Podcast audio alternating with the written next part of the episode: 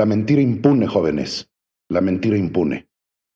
Por Diego Fernández de Ceballos, Milenio, 23 de enero del 2023.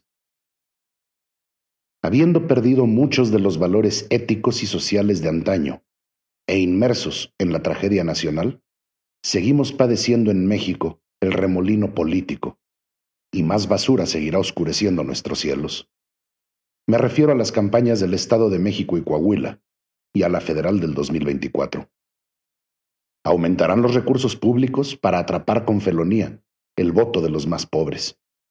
La publicidad tramposa, costosa y banal será más abrumadora.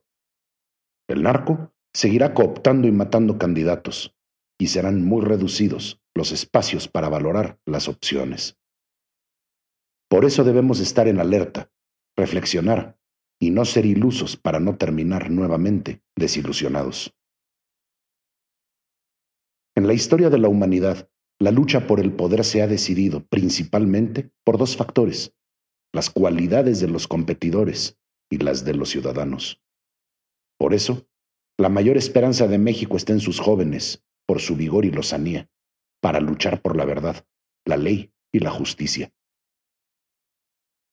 Mientras en nuestros lares la mentira oficial, por evidente, estúpida y cínica que sea, se tolere y aplauda por muchos, la vida nacional seguirá dominada por canallas.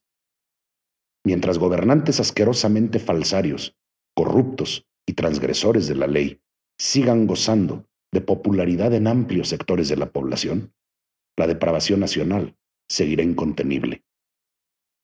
Los destinos de México no estarían decididos por la incompetencia, la soberbia, el atrocinio y la impunidad de muchos execrables gobernantes si no hubiera tanta indiferencia y cobardía entre los mexicanos.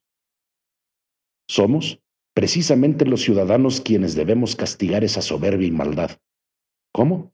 Con nuestros votos y con voces fuertes de repudio, porque de la impunidad política nacen todas las demás impunidades.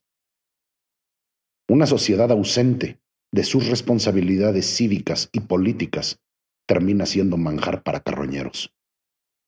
En la democracia también se decide quiénes no deben gobernar. El voto de castigo implica no perdonar a los ineptos y rufianes. Pero en México, si algo se tolera y perdona, son las fechorías de políticos y gobernantes, privilegiando el acomodo ruin en busca de dádivas y prebendas. Claro, sin privarse del sacrosanto derecho de lloriquear por nuestras desgracias.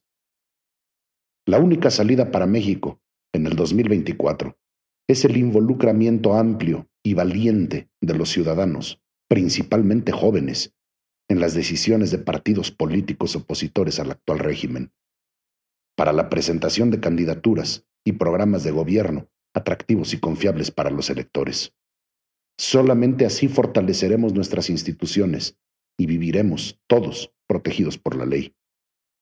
Quienes toleran y perdonan a políticos y gobernantes atrabiliarios merecen seguir siendo atropellados.